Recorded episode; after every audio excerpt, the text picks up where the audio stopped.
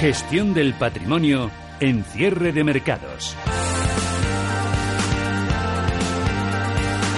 Gestión del patrimonio hoy con Ana Fernández Sánchez de la Morena, es socia de AFS Finance y asesora del fondo Cocoro World Trends. Hola Ana, ¿qué tal? Muy buenas tardes. Hola, buenas tardes. Y con Carlos Farrás de DPM Finanzas. Hola Carlos, ¿qué tal? Muy buenas tardes. Muy buenas tardes. Tú que recientemente has dejado de fumar, ¿es un mal momento para dejar de fumar ahora mismo? Lo dices por... Lo digo por eh, la bolsa. Eh, bueno, yo por creo la que... bolsa, los mercados en general y esta, no sé, no sé cómo lo diría un psiquiatra o cuál es el término, de esta crisis disociativa que tiene... Hombre, a mí lo que se me ha abierto es el apetito. continua. Lo que no Sí, sé si de riesgo...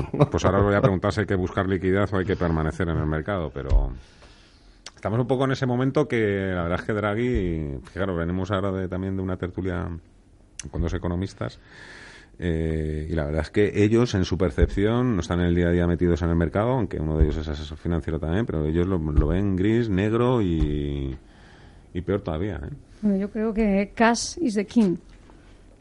Siempre, Siempre. siempre. Hay que tener cash porque oportunidades hay siempre. Ah, yo creo que en vale, mercados vale. alcistas y en mercados bajistas. Lo que pasa es que en mercados bajistas hay más oportunidades.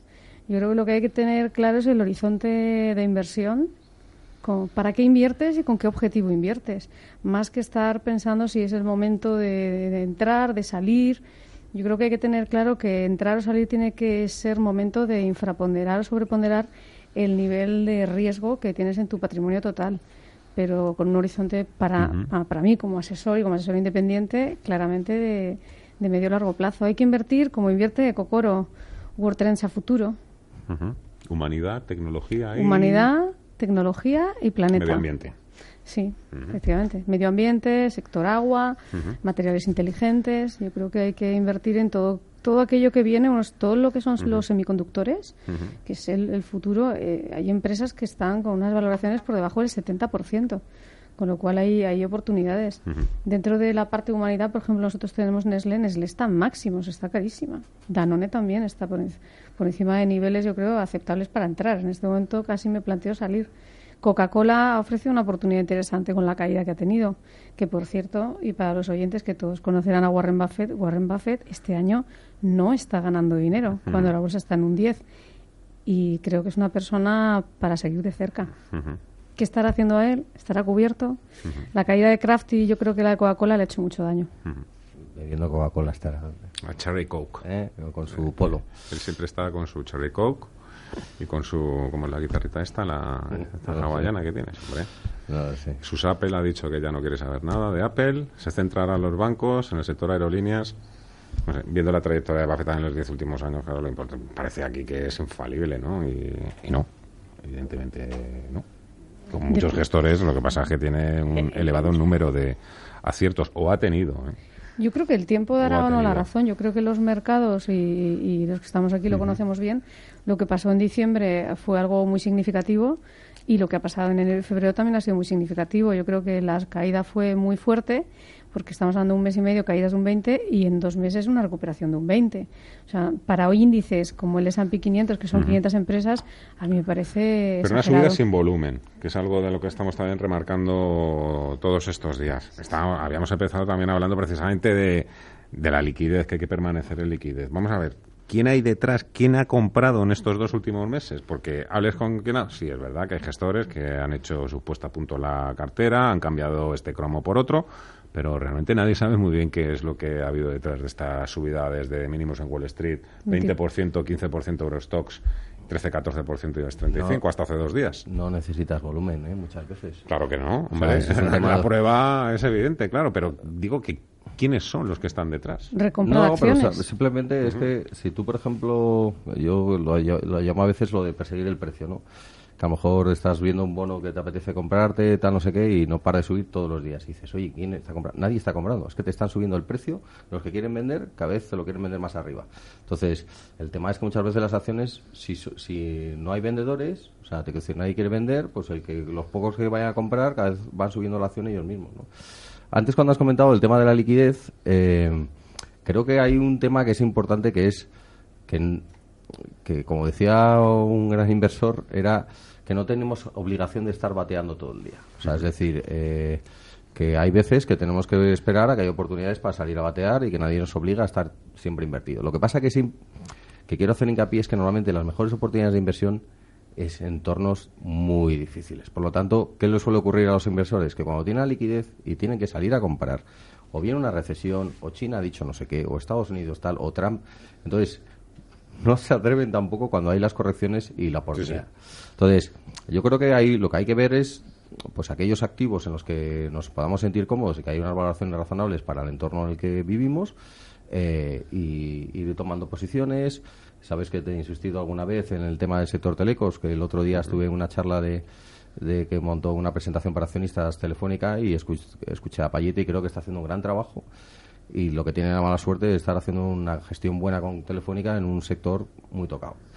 Pero, pero, por ejemplo, es una compañía que te ha reducido 12.000 millones de euros en, en cuatro o cinco años, que eso debería haberse reflejado en la cotización y no ha sido así. Te está pagando, te ha reducido deuda manteniendo la política de dividendos. O sea, te que decir, hay cosas eh, que, independientemente del entorno, pues, que, o sectores, por ejemplo, del sector de comunicaciones que es defensivo, que puede funcionar, ¿no?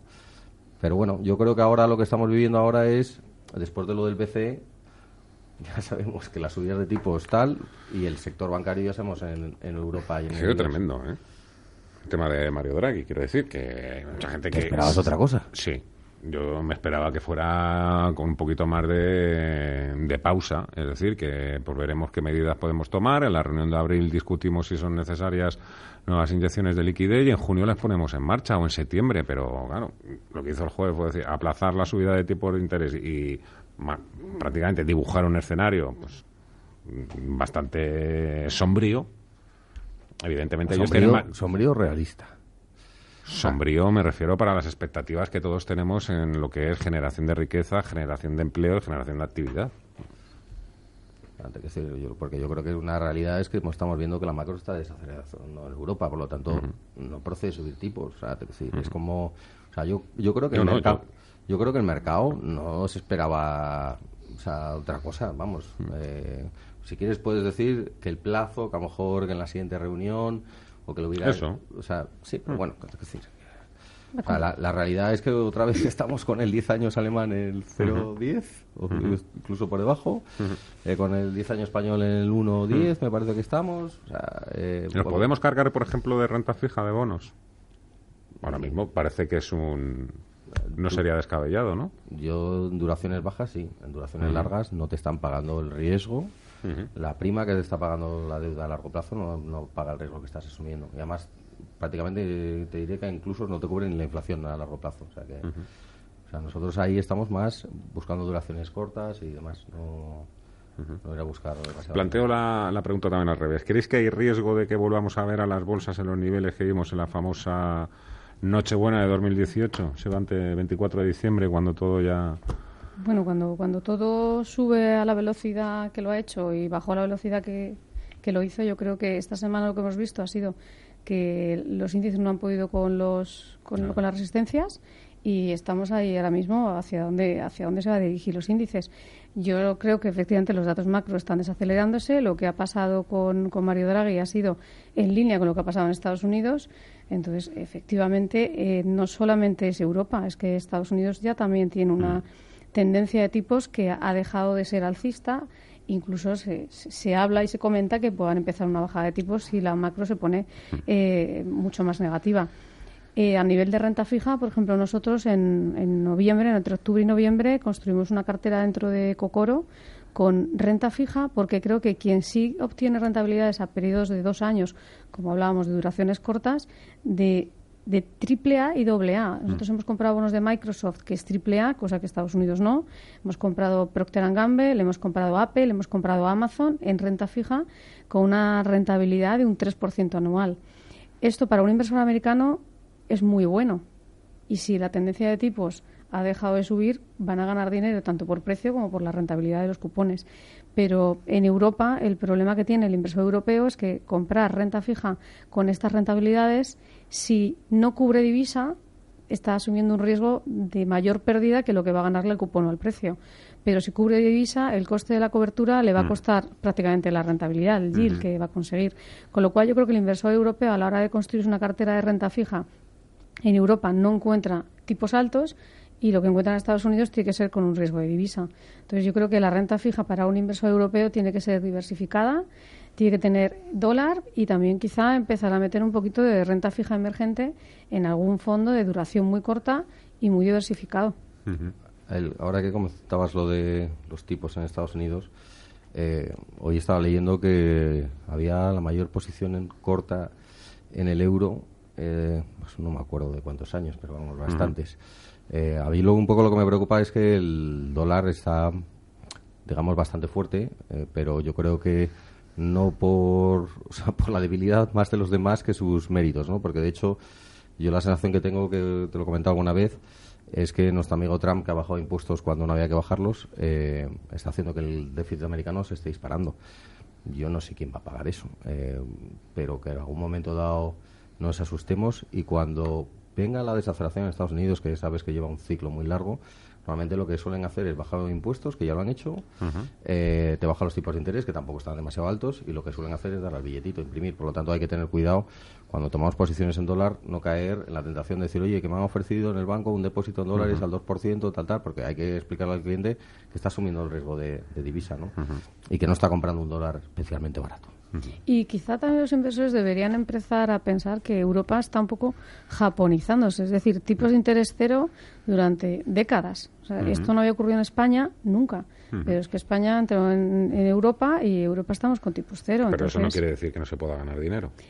No, no, claramente no tiene que ver con no ganar dinero, pero sí es importante que los inversores sepan que encontrar valor en renta fija es asumir más riesgo. Antes ibas a un depósito a cualquier entidad financiera y te dan un 3, un 4, un 5, un 7 y hace no tanto veíamos un 16, ¿no? Hace 20 años que... Oye, ya, eh, una cosa para ir terminando. Es que estaba pensando también en lo que habías dicho de, Buffett. Eh, Buffett también cuando empezó en esto, creo que empezó con 12, 13 años, ¿eh? o, más jovencito. Creo que va a cumplir ahora 89, ¿no?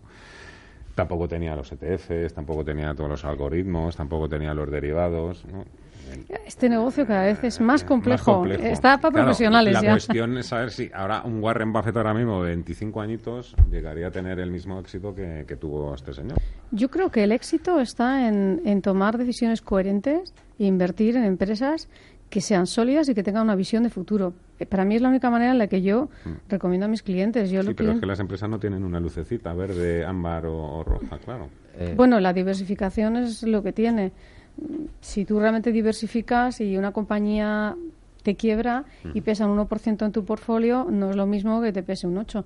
Y hemos visto como grandes gurús también en este país, por no dar nombres, han estado muy posicionados en empresas con pesos importantes y, perdieron un 30% el año pasado. Colgados de la brocha, ¿qué se dice? Pero vamos, yo creo que el problema que tiene Warren Buffett es el volumen que gestiona.